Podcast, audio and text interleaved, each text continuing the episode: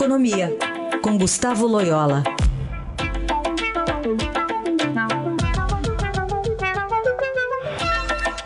Loyola, bom dia.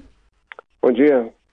Bom, a gente está vendo um, uma espécie de queda de braço entre o Ministério da Economia e o da Agricultura, é, especialmente em relação à taxação e importação do leite em pó, que é um novo capítulo aí que está opondo esses dois importantes ministérios do governo Bolsonaro. O Estadão, inclusive, publica hoje uma reportagem mostrando que a agricultura é contra o fim da isenção previdenciária produtores rurais que exportam é, e a equipe do, de Paulo Guedes quer incluir na reforma da Previdência esse assunto também.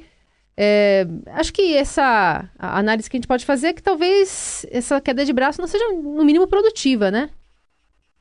Pois é, né? É, eu acho que repete o que sempre acontece, né? Que cada, cada segmento da economia e tal quer defender os seus privilégios, né? É, e nessa briga, briga por privilégios, quem acaba perdendo é o país, né? É, a, a, rigor não tem muita justificativa porque que um setor tem que ser isento de uma contribuição. É, se, enfim, principalmente considerando que a agricultura hoje é, é uma atividade é, perfeitamente integrada na, é, na, no contexto de uma economia aberta, capitalista e tal. É uma atividade empresarial como qualquer outra, né? É, eu acho que é, algumas reivindicações da pauta ruralista que são procedentes, principalmente aquelas que dizem respeito às dificuldades de infraestrutura no Brasil, né? mas eu acho que está na hora aí de é, a gente buscar um tratamento mais igualitário para todos em termos de taxação e contribuição, é, para que se possa reduzir a carga tributária né, para todos e principalmente ter um sistema de impostos e contribuições é, menos é, é, que provoque menos distorções, né? É, porque o, o, de hoje realmente é muito distorsivo, é, gera incentivos ruins e tal. Então acho que tem que avançar, mas é, essa briga mostra que não é fácil porque os interesses setoriais são muito bem defendidos, né? E principalmente os da do setor é, ruralista, né, que tem uma bancada bastante, é, vamos dizer assim, expressiva no Congresso Nacional. Bom, Loyola, alguns assuntos se entrelaçam, né? Por outro lado, o governo precisa de apoio da bancada ruralista e tantas outras temáticas para aprovar projetos como a reforma da Previdência. Hoje o Estadão traz a informação é, de que as idades 57 anos para mulheres e 62 para homens, né, idades mínimas, no ano de 2022 para aposentadoria devem ser usadas como referências numa regra de transição proposta de reforma da Previdência. O, o ministro Paulo Guedes tinha falado em 65 né, para homens e mulheres. O presidente Bolsonaro que vai dar a palavra final. É, dá para já cravar que não vai ser essa reforma mais dura aí que foi anunciada inicialmente? Eu acho que dá para cravar, né? Eu acho que é, no processo de discussão, certamente vai haver é, recurso em algumas questões por parte do governo.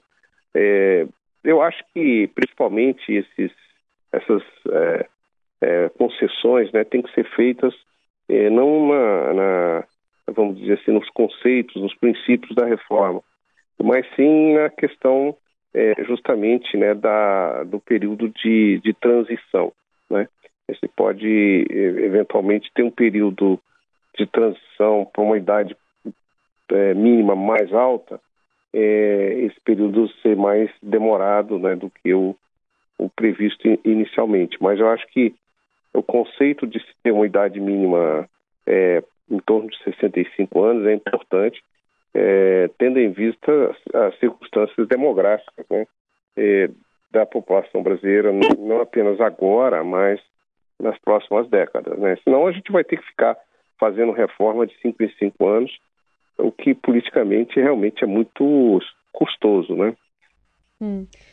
E de qualquer forma, é, há um cálculo político ali, né? Porque quanto mais gordura se tem para queimar lá no Congresso, nas discussões, também mais efetiva pode ser essa reforma, não, é, Loyola? Exatamente, né? Eu acho que se o, se o governo encaminha para o Congresso uma reforma muito magra, é, não tem gordura para tirar, não tem onde negociar, né?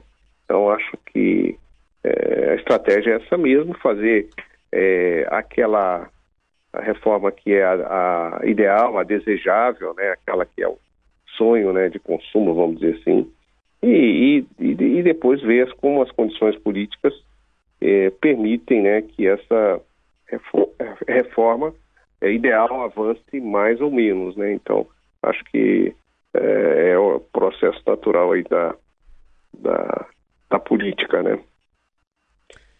Muito bem, esse é Gustavo Loyola, sempre às segundas e quartas aqui no Jornal Eldorado. Loyola, só para concluir, hoje o Estadão também é, fala sobre os estados querendo uma liminar do Supremo para manter o repasse da Lei Candir, que é bastante importante, né? Ela prevê que a União compense os estados pelo ICMS que deixa de ser arrecadado com a desoneração das exportações. Tem muito governo que já estava contando com isso na Receita e essa decisão pode causar alguns estragos. Eh, lembrando que as contas de muitos estados já estão bastante comprometidas, né? Tem estado pedindo eh, ajuda para o governo já faz tempo. Exato. Os, a, a, a, maioria dos estados não tem nenhuma folga, né? É, principalmente, é, e, e, essa questão do, da Lei Candir atinge muito os estados é, exportadores né, de, de commodities e tal. Então, realmente vai fazer falta é, uma mudança que veio um pouco provavelmente inesperada para eles e eles vão lutar aí para tentar manter isso no, no, no, no Supremo. Agora, de fato, a, a, situação das contas públicas dos estados né, é, é grave do ponto de vista estrutural. Isso aí pode ajudar a travessia um pouco e tal, mas existe um problema mais sério e eu acho que só as reformas, é, começando pela reforma da Previdência, mas passando também por reforma é, tributária, é que podem é, resolver esse problema, né? E, evidentemente os estados têm que ter uma, uma tem que obede obedecer à lei de responsabilidade fiscal, porque é, parte, grande parte do problema que, em que eles estão hoje é, metidos vem de desobediências sucessivas é, da lei de responsabilidade fiscal. É só para lembrar, Loyola, porque um fato curioso aí, o, o ex-ministro Candir, né, foi deputado também, e justamente um voto errado dele, né, ele errou lá no painel, eu acho. Em, pois é, exatamente. Em, né, e não aprovou foi, a idade mínima, era o voto que o governo precisava para aprovar a reforma, a idade mínima na reforma. Essas oportunidades perdidas que o Brasil tem de vez em quando, né? Foi essa lista, foi uma né? grande delas. É, exatamente. Essa tá, entrou para a história, né? É, tá bom. Loyola, obrigada, viu? Até semana que vem. Até semana que vem.